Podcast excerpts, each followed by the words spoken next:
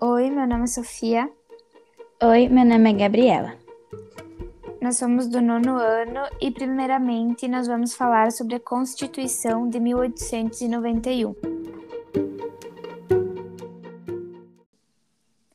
Após um ano da instalação da República no Brasil, em 1891, a Assembleia Nacional Constituinte elaborou uma nova Constituição que confirmou o Brasil como República Federalista, consagrou o presidente como líder da nação e deu aos estados um poder maior do que as províncias tinham durante o Império.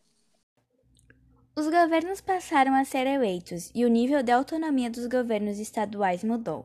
Agora poderiam mudar o território estadual, elaborar novas leis e usar forças policiais sem depender da autorização do governo central do país. Na nova Constituição, o poder moderador foi extinto. O Estado brasileiro ficou com três poderes: legislativo, executivo e judiciário.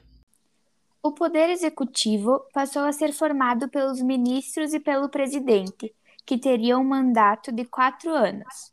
No Poder Judiciário, foi permitida a criação de justiças estaduais. Quanto ao Poder Legislativo, tanto deputados como senadores seriam eleitos diretamente pelo povo, e o cargo de senador teve a duração do mandato reduzida para nove anos. A Constituição trouxe novidades em relação ao voto. Apenas homens alfabetizados com idade superior a 21 anos poderiam votar. Isso excluiu uma grande parte da população. Também determinou a separação entre o Estado e a Igreja. Isso significa que o Brasil passa a adotar o princípio da liberdade religiosa.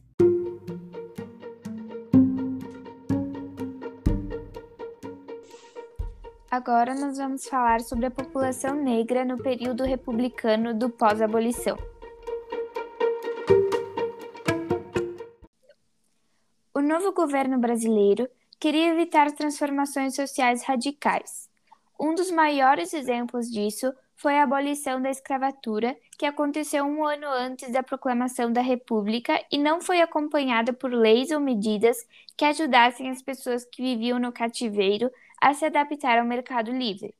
Na Constituição de 1891, o governo elaborou leis para dificultar o acesso à propriedade da terra e a criação de pequenas fazendas de subsistência.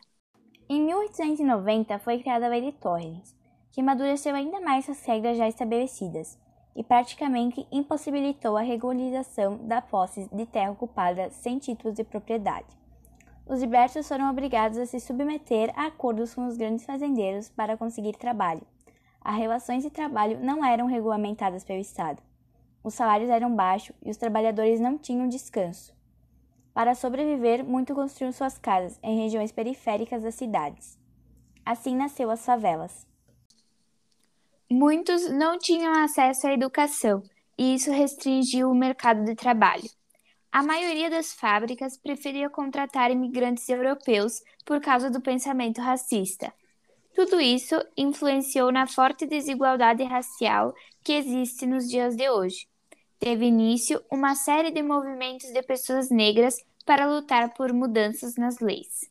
Nasceram inúmeras formas de organizações para pressionar o governo a criar leis contra a desigualdade e contra o preconceito racial.